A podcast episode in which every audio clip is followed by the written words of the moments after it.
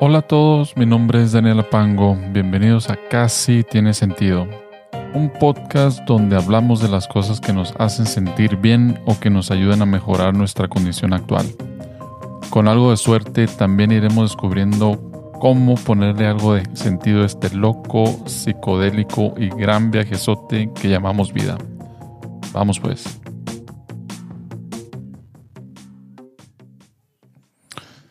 Hey, qué huele, qué huele, ¿cómo andan? Eh, bienvenidos, bienvenidos al episodio número 3 de su podcast Casi Tiene Sentido.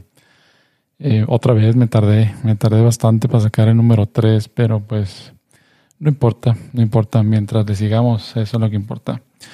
Bueno, y lo que les quería decir, que en este episodio del podcast les platicaré de un blog que se llama um, Wait by Why de Tim Urban. Este compa tiene muy buenos blogs en, su página, se lo recomiendo mucho. Ahí les voy a dejar el link. Me gustó porque se mete a fondo en cada tema y hace lo posible para presentarlo de una manera eh, pues digerida, ¿no? detallada y fácil de, entenderlo. Pero pues si les soy honesto, muchas veces tengo que, leerlo dos o tres veces eh, para, para captarlo completamente, ¿no?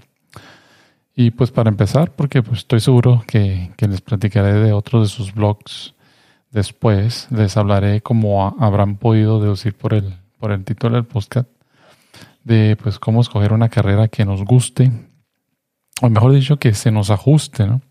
Un tema que para mí es muy, pero muy importante porque pues aún yo cuando ya estoy metido en, en un trabajo, pues en mi carrera, pues que pues lo hago porque tengo que hacerlo y es, es, lo que es lo que sé hacer más o menos bien para ganar dinero y, pagar deudas. Tengo a dos hijas que están todavía a punto de iniciar esa etapa, ¿no? O bueno, les falta todavía, ¿no?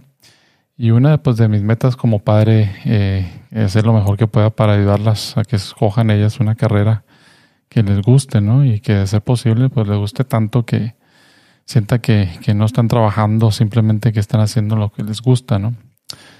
Y que el dinero que viene pegado a, esa, a ese trabajo es pues un plus. Imagínense qué, qué bonito sería eso, ¿no? En mi caso personal, escoger una carrera fue como ir al único restaurante del pueblo, porque ya era tarde y aunque no tenía hambre, sabía que tenía que, comer algo, pues, pues era lo que se hacía, ¿no? Eh, em, y al final me decidí por la, por la mejor opción que según mi ánimo y mi hambre en ese momento había, había en el menú. Entonces, pues este compa Tim Urban, que por cierto es uno de, mis escritores favoritos, explica lo siguiente de, de, cómo escoger una carrera que realmente nos quede a la medida, ¿no? Pues dice que, nuestras vidas en la infancia es como un río y nosotros somos unos renacuajos que vamos por ese río que ni siquiera escogimos nosotros, ¿no? Al final del río hay un, hay un este, eh, llegamos a un lado que se llama la prepa, ¿no? Así como lo conocemos en, en mi rancho, ¿no? Que es el bachillerato. Por lo general, toda nuestra vida de estudiantes somos como empleados con un manager, que por lo general son nuestros padres que toman las decisiones eh, grandes por nosotros, ¿no? Entramos a una carrera sin haber decidido por qué, por nuestra propia cuenta, ¿no? Eh, pasa el tiempo y sorpresa, nos encontramos en un camino que se convierte pues en la historia de, nuestras vidas, ¿no? Ahora, hay dos maneras de razonar al momento de decidir eh, qué carrera elegir el razonamiento de un chef, dice, o razonamiento de un cocinero. Y ser un chef es trabajo duro porque la idea es de hacer una receta nueva, ¿no? Desde cero. Y la manera común de llegar a una receta nueva es por lo general la, a prueba y error, ¿no? Pruebas algo, si sirve lo usas y, le sigues, si no, pues cambias de ingrediente y tal vez pues también de proceso, ¿no? Puedes llevar muchas, puedes hacer error para llegar a la receta perfecta. Un cocinero, en cambio, eh, copia una receta, es fácil y al punto, ¿no? Entonces, razonar como cocinero es recomendado la mayoría de las veces porque pues, el tiempo aquí en la tierra es escaso, ¿no? Un ejemplo es el de cómo vestirse. La mayoría seguimos una tendencia en la, en la moda del momento. Es algo que rápido lo podemos hacer, ¿no? Pero para escoger el camino a la, una profesión que a la vez se convierte en la historia de nuestras vidas, lo cual hace a esta una decisión un tanto cuanto muy importante, pues es recomendable el razonamiento de un chef. Las razones obvias para razonar como un chef son cuando se trata de cosas muy muy importantes, pues son el tiempo. En promedio tenemos 750 mil horas de vida en este planeta y eso es una persona que llega a los 85 años si le quitamos 175 mil horas de infancia, otras 325 mil de dormir, ejercitar, comer, nos quedan 250 mil horas efectivas de ser adulto, ¿no? De estas pasamos aproximadamente entre 20, 60 o 50 mil, 150 mil dedicadas a nuestra carrera. Otra ah, razón es la calidad de vida. Tu carrera influye en dónde vives, qué tan flexible es tu vida, qué pasatiempos o hasta con quién te casas, ¿no? También la identidad, por lo general decimos soy un ingeniero y no practico la ingeniería, ¿no? No es correcto, pero para la sociedad la carrera de una persona identifica la identidad de una persona. Hay tres, hay tres grupos de personas al momento de encarar eh, de frente un plan de desarrollo profesional, o sea, tu carrera. Eh, personas uno es las personas indecisas al no estar seguros cuál es el siguiente paso a tomar, no están seguros de qué, cuál es su pasión, ¿no? ¿Qué fue lo que les dijeron que, siguieran?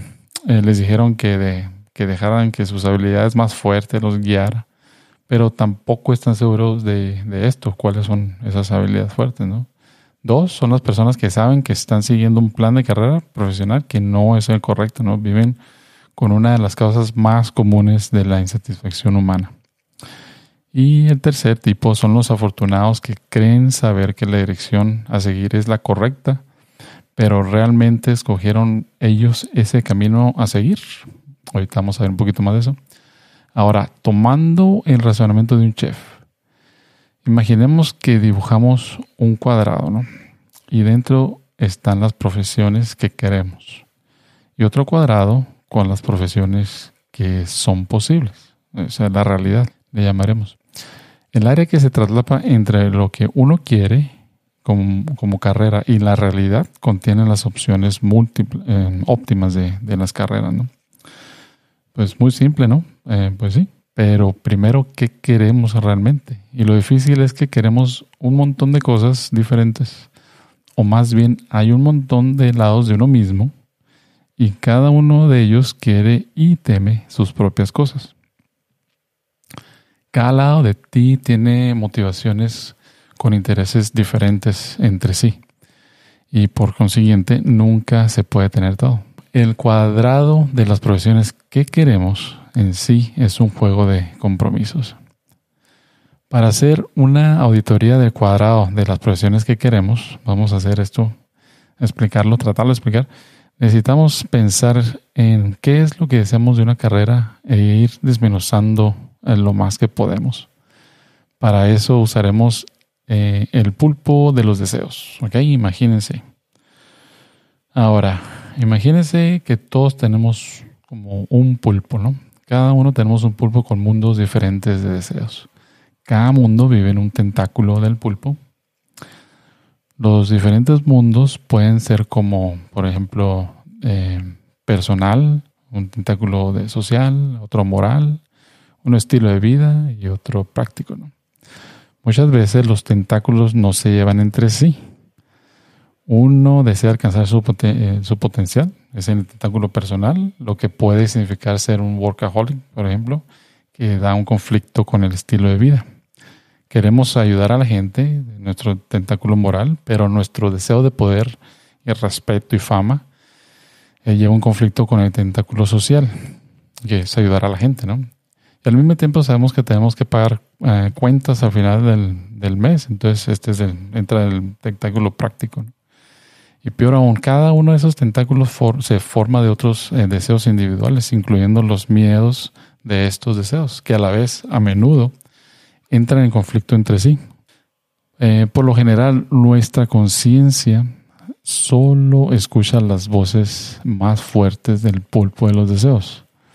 Solo indagando en nuestra subconsciencia podremos ver qué es lo que realmente está pasando. Imaginemos que la subconsciencia son las cosas que se encuentran en el sótano de una casa. Podemos accesarla cuando queramos, pero para esto tenemos que A. Recordar que la casa tiene un sótano, muy importante, y B. Hay que pasar un rato en ese sótano, aún sabiendo que el estar ahí puede ser algo, pues no muy deseado, la verdad. Pero para ir al sótano, o sea, a nuestro subconsciente, primero tenemos que saber qué es lo que nuestra mente consciente sabe de nuestros deseos y, de nuestros miedos.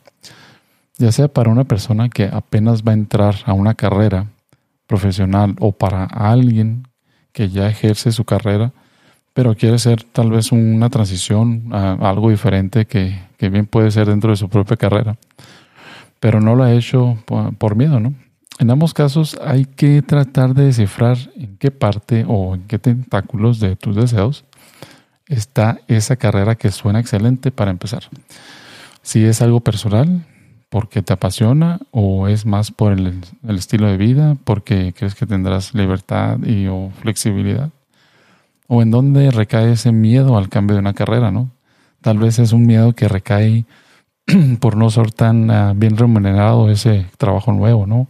y no tendrás el mismo estatus, simplemente es algo práctico tal vez, porque sabes que, que tal vez no se, no se podrán pagar las cuentas, ¿no? Las respuestas a estas preguntas nos, dan, nos darán acceso a nuestro sótano, o sea, el subconsciente. Ahora, una vez dentro de nuestro subconsciente, ya reconociendo en qué tentáculo, en qué deseo recae cada miedo o cada idea que tenemos de una carrera o un cambio de una carrera, tenemos que preguntarnos si realmente es algo que nosotros escogimos o fue influenciado por algo externo a nosotros. Que por lo general nosotros eh, crecemos y, somos influenciados eh, a lo largo de nuestra existencia. Pero lo que tenemos que tratar de descifrar es si la razón por la que estamos siguiendo una carrera o un cambio eh, en la carrera es porque nosotros lo decidimos o es simplemente alguien más que pues prácticamente ha decidido por nosotros, ¿no? Como por ejemplo nuestros padres, bien o mal nos ayudan, nos influyen, pero tal vez no son nuestras ideas. La manera de llegar a fondo eh, entonces es preguntándonos por qué. ¿Por qué quiero o tengo miedo a esto? Después preguntar de nuevo por qué a la respuesta. Y después con esa respuesta seguimos preguntándonos por qué y va a haber otra respuesta X o Y y seguimos así preguntándonos hasta llegar al, al fondo, ¿no? Aquí ya andamos en el sótano del sótano. Por ejemplo, hay una, una regla de los cinco porqués en el safety, ¿no? Para poder llegar al problema desde la raíz. Se preguntan cinco preguntas, cinco porqués, y se trata de llegar al fondo, a la raíz. Entonces, podemos llegar a dos conclusiones, a tres conclusiones podemos llegar que tu deseo o el miedo que tienes a algo es algo que ha evolucionado con el proceso de pensar conscientemente, o sea, pues es real. Vamos a llegar a la conclusión de que lo que quieres o tienes miedo es algo que fue influenciado por alguien más. Como dije, pues tal vez tus padres o tal vez eh, un amigo que dijo que quería estudiar algo y pues tú simplemente lo escuchaste y dijiste, pues bueno, ok, yo también voy a estudiar eso. Y la tercera, llegas a la conclusión de que, pues, porque sí. Simplemente crees que es cierto lo que tú deseas, o lo que tú quieres, o, lo que tienes miedo, pero no estás muy seguro cómo fue que pasó. De alguna manera, en algún punto fuiste influenciado, ¿no? Pero muy en el fondo sabes uh, cómo o por quién. La primera conclusión es la manera de razonar de un chef. La segunda y la tercera es el de razonar de un, cocinero, ¿no? Cocinero entre comillas. O sea, en algún momento alguien se metió escondidas a tu pulpo de los deseos. Tal vez fuiste tú mismo cuando tenías siete años y dijiste que tus deseos y miedos y soñabas con algo que realmente deseabas y, se, quedó plasmado atrás de tu, de tu conciencia, ¿no? Pero pues ahorita ya no tienes siete años ni eres tus padres o tu amigo, ¿no? Pues no, no significa que es malo vivir bajo los consejos de alguien sabio, ¿no? Con experiencia, como tus padres, o un filósofo, eh, filósofo tal vez, o amigos que respetas, ¿no? Pero la clave es considerar esos consejos por el tú auténtico y único. y tomar la decisión consciente de vivir bajo ellos porque te conviene. Sentarse y hacer el ejercicio de descubrir si realmente lo que deseas son en verdad tus deseos y no los de alguien más, puede ser eh, que nos haga sentir mal o que pensemos que estamos pasando por una crisis existencial, pero en realidad significa que vamos por buen camino. Es como estar en una montaña rusa, que no nos animamos a dar el bajón, pero cuando llegamos abajo es un buen inicio, ¿no? Eso es empezar a razonar. Entonces el plan es el de eliminar esos deseos que no son auténticos, dar a, los pasos a, los que sí lo son. Pero poder, para poder eh, sacar esos deseos auténticos tenemos que seguir bajando al sótano del sótano del sótano de nuestra mente. Aquí en este tercer nivel, por debajo de la conciencia, encontrar deseos auténticos puede complicarse un poco porque son deseos que han sido bloqueados por uno mismo desde nuestra infancia o tal vez por alguien más. Tal vez tu papá te convenció de que a ti te importaba tener una carrera prestigiosa y tal vez que la parte tuya, muy en el fondo, de querer ser un carpintero, por ejemplo, no era realmente lo que tú querías, ¿no? Una vez que tengamos nuestros deseos auténticos identificados, le tendremos que dar una jerarquía. Imagínense un librero con el estante superior eh, como tu deseo de prioridad número uno y no negociable, y los estantes de abajo otros tres tipos de deseos de importancia, mayor a menor. Los estantes del librero pueden ser acomodados, o sea que no son una decisión permanente. De hecho, deben revalidarse conforme se ponen en, en práctica, ¿no? Bueno, eso fue el cuadrado o la caja de lo que queremos, ¿no? Ahora, el cuadrado o la caja de las profesiones posibles. O sea, la realidad, ¿no? Bueno, pues similar a la caja de lo que queremos, eh, esta caja de la realidad nos da una vaga idea de las profesiones que pensamos eh, eh, tenemos una, una, buena oportunidad en salir exitosos, pero solamente nos muestra nuestra percepción de la realidad. ¿Okay? En la caja de lo que queremos, lidiamos con nuestros deseos y nuestros miedos. En la caja de la realidad, lidiamos con lo que creemos. Lidiamos con dos tipos de creencias. Creencias sobre el mundo y creencias sobre nuestro potencial. En, nuestro, en cuestión de las carreras profesionales, por lo general, eh, podemos eh, eh, diferenciar dos tipos, las, las profesiones o carreras tradicionales, como la medicina, derecho, o un puesto, por ejemplo, en una compañía como CEO. Por lo general, este tipo de profesiones, si trabajas duro, eres medio truchilla y pones el tiempo necesario que necesita la carrera, es muy probable llegar a una posición estable. El otro tipo de carreras son las no tradicionales, como las artes, podría ser la política, el ser un emprendedor, ¿no? El entrepreneurship. Este tipo de profesiones pueden ser, pues, la, un albur, pueden ser un albur, ¿no? El éxito no está garantizado y por lo general se necesita algo o mucha de suerte y un talento innato, inigualable, o una combinación de los dos. El problema es que venimos asumiendo esto desde varias generaciones y de nuevo, por lo general, lo que creemos del mundo actual, de lo que se necesita para progresar exitosamente en una carrera, está avalados, entre comillas, por una sabiduría convencional, o sea, creencias o teorías aceptadas por la gente. Al empezar a desenmascarar esas creencias, tal vez lo primero que encontremos sea nuestros padres o amigos pero si seguimos, lo más probable es que lleguemos a una creencia convencional. Prácticamente una opinión común, una, estadística al azar, la cual nunca nos damos a la tarea de checar y, si es correcta o no, no. En la actualidad el mundo va cambiando dramáticamente a través de las, de las décadas, lo que vuelve la sabiduría convencional prácticamente pues obsoleta. Evolucionamos en un tiempo donde los cambios eh, raramente ocurrían y así estamos cableados. Por eso todos razonamos como cocineros y consideramos la sabiduría convencional pues equivalente a, la verdad. Ahora, el paisaje, el paisaje, perdón, actual de las profesiones que existen es muy, es muy variado, ¿no? Hay profesiones que existen desde hace 40 años, otras solo tienen tres meses mm, cuando alguien descubrió la nueva tecnología, ¿no? Para que esa carrera ahora, ahora pudiera existir. La realidad es que las cosas están cambiando muy, muy rápido y, algo clave es tratar de encontrar cómo ha cambiado ese paisaje de, profesiones. Cada carrera viene con su, con su mapa específico de carrera, le podemos llamar. ¿no? Es como un juego de mesa, pero la sabiduría convencional nos da las instrucciones a unos, unos, solos, unos solos juegos de mesa y muchos no han sido actualizados. ¿no? mientras las profesiones sí lo han hecho.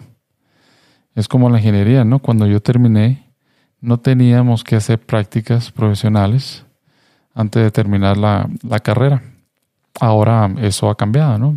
Por ejemplo, aquí en Australia, un estudiante hace prácticas profesionales y empieza a trabajar como profesional un año antes de salir de, su carrera, ¿no? Entonces ya va agarrando experiencia, ¿no? Antes de llegar a trabajo formalmente.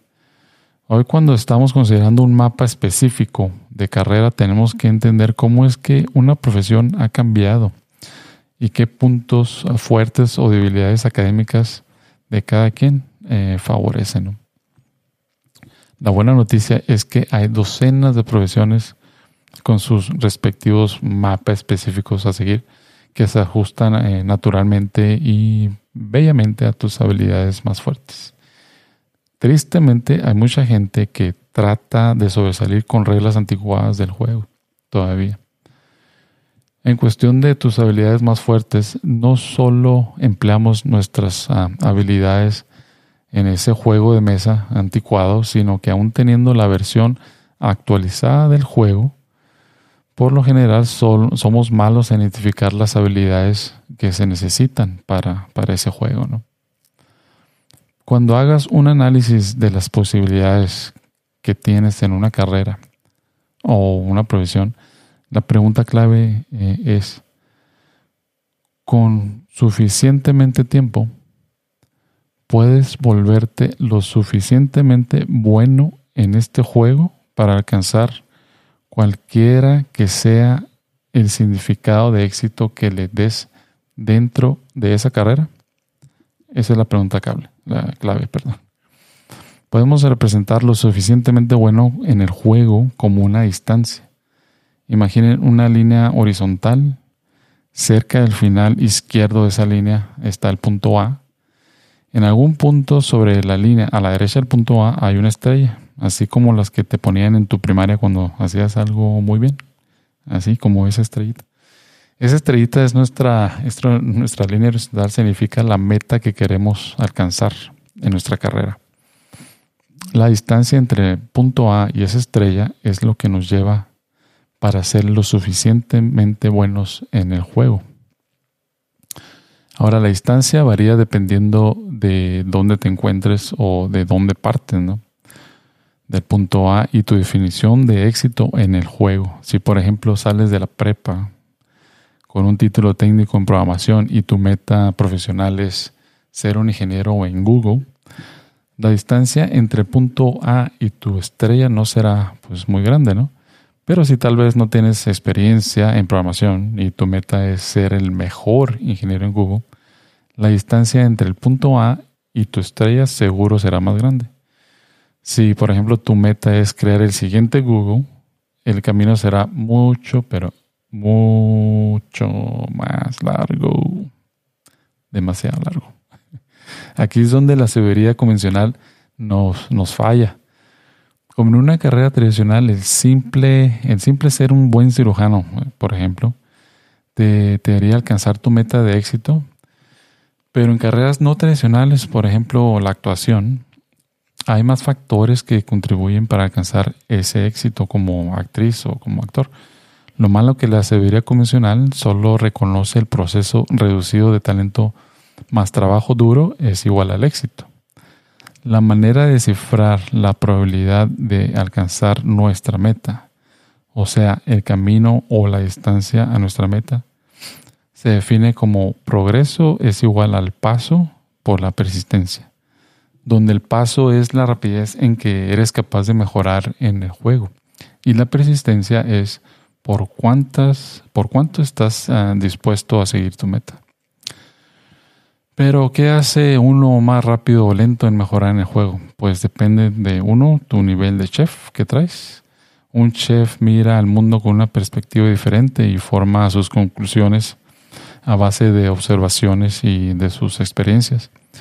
Un cocinero llega a conclusiones siguiendo a alguien más, pero como el mundo va cambiando tan rápidamente, el chef puede hacer cambios en tiempo real, mientras el cocinero no, porque pues él sigue una receta que por lo general casi no cambia y está basada en la sabiduría convencional, que por lo general está obsoleta. Número dos, tu ética de trabajo. Alguien que pone 60 horas se moverá más rápido hacia su meta que alguien que trabaja solo 30 horas. Alguien que escoja una vida balanceada, o sea, work-life balance, se moverá más despacio hacia su meta que alguien que es un workaholic, por ejemplo. Eh, número tres, talento o habilidades naturales. Talento es importante, es importante, inteligencia o talento no son las únicas habilidades naturales. Dependiendo de la carrera, habilidades sociales pueden ser más importantes o tal vez ser agradable y caerle bien a otros es, ventajoso ¿no? en otras carreras. Eh, regresando un poco a tus puntos fuertes y áreas débiles, o sea, tus strengths and weaknesses, creo que esa era la traducción. No es que sea un mal concepto, pero la, lo que vemos lo vemos de una manera incorrecta. Cuando listamos nuestros puntos fuertes, por lo general enlistamos las áreas eh, de habilidades existentes más que otra cosa. Sin embargo, nuestras fortalezas o nuestros puntos fuertes deberían ser ligados a nuestra cualidad del paso que llevamos, o sea, con qué rapidez podemos mejorar en algo y nuestra persistencia. También por lo general vemos nuestros puntos fuertes o nuestras debilidades en el presente sin considerar el potencial para mejorar en ellos. Entonces, para ir llenando nuestro, nuestro cuadrado o caja de la realidad, o sea, las profesiones que consideramos tenemos una buena oportunidad de éxito y refrescándonos la memoria, vamos a tener que, uno, perdón por el sonido aquí, uno, evaluar el paisaje de las profesiones disponibles o creables, o sea que todavía no, no existen, pero se pueden crear. Tratar, dos, tratar de descifrar el tipo de juego de mesa actual para esa carrera que se te hace interesante. Tres, en qué punto en la línea horizontal te encuentras. Cuatro, en qué punto de la línea debería estar tu estrella o tu meta, que sería el mínimo nivel de éxito para ti. 5. El paso o la rapidez eh, que consideras te encuentras, pero igual de importante, ¿qué tanto podrías acelerarlo? Y número 6. ¿Qué nivel de persistencia le darás a ese juego? ¿no? Bueno, pues, pues una vez que tenemos nuestras opciones de las profesiones que se encuentran en el área entre la caja de las profesiones que queremos y las profesiones que son posibles, o sea, la caja de la realidad, tenemos que empezar a unir los puntos hacia el futuro. Para eso hay que comparar los planes de carreras que teníamos antes de hacer nuestros análisis. Si el plan se ve similar, excelente. Significa que ya teníamos una idea de lo que queríamos. Si no, pues tenemos que hacer unos cambios. Otro problema que enfrentamos al tratar de descifrar qué profesión escoger es ir con la idea errónea de que una carrera es para los próximos 40 años. Esto se cree de las carreras, que era encasillarse o meterse a un túnel por los próximos 40 años y después salir del túnel a retirarse prácticamente, ¿no? Pero solo parecen ser así. La sabiduría convencional nos hace verlas así. Pero una carrera, si nos eh, metiéramos a un túnel, nos hace perder el valor eh, de querer hacer un cambio de carrera. No importa si dentro de ti sabes que eso es lo correcto, ¿no? Hacer ese cambio. Hace que sea algo vergonzoso el querer cambiar de carrera y sugiere que alguien que quiere hacerlo ha fracasado. También nos hace sentir a personas que estamos a la mitad de una carrera que pues estamos muy viejos ¿no? para hacer un, algo tan atrevido como cambiar de carrera o, cambiar el, el, plan actual. ¿no? Pero si vemos nuestros propios planes y la de nuestros amigos, por ejemplo, ¿no? Nos podemos dar cuenta que la mayoría se queda en un trabajo o, un punto en el plan de carrera en promedio como tres años, ¿no? Steve Jobs dijo, compara la vida con una serie de puntos conectados que mientras es fácil mirar atrás y ver cómo la conexión de esos puntos nos llevó hasta donde estamos, es básicamente imposible en la vida tratar de conectar los puntos hacia adelante. Gente mayor se queda un poco más en cada punto, pero no mucho. En promedio unos 10 años, ¿no? Comparado con la, con la gente más eh, de la actualidad. Entonces, ver tu carrera como una serie de puntos no es un truco mental ni nada de eso para ayudarte a tomar decisiones. Es una representación adecuada de lo que realmente eh, está sucediendo, ¿no? No nos tenemos que preocupar por el punto número 4, por ejemplo, porque no podemos de todos modos. Eh, pretender que podemos descifrar puntos, eh, dos, el punto número cuatro o número nueve es para que nos dé risa realmente. Hay que enfocarnos en el número uno y el número uno puede ser este análisis personal de dónde nos encontramos. Ok, como les dije al principio de este podcast, vayan a la página de Wait by Why para que les den una, una repasada o, ¿por qué no? Pues escuchen este episodio del, del podcast otra vez. Pero en serio, la página de Team Urban eh, incluye unos links para imprimir unas hojas especiales ahí, listas para hacer su análisis paso a paso que les recomiendo. Para mí este post de que, de que les platiqué casi tiene sentido. Y lo digo no porque no tenga sentido, por así decirlo, ¿no? pero pues por lo que creo que es el tema que es muy extenso y muchas de las, de las cosas dependen de cada persona, ¿no? Realmente. Pero yo creo que aplica a la mayoría de nosotros. La otra es que por lo general, aun cuando realicemos un análisis y tenemos nueva información a la mano para poner a prueba, muchas veces dar el primer paso es donde nos atoramos eh, o empiezan a salir las cosas donde procrastinamos. O tal vez no le damos la prioridad a las cosas que sabemos, ¿no? Necesitan eh, ser prioridad. Por lo general el mundo es fácil, nosotros eh, somos complicados. Ok, pues espero que, les haya gustado este podcast y si es así, pues eh, sigan al pendiente para el siguiente. Por lo pronto, sigan poniéndole sentido al asunto. Ahí nos vemos. Adiós.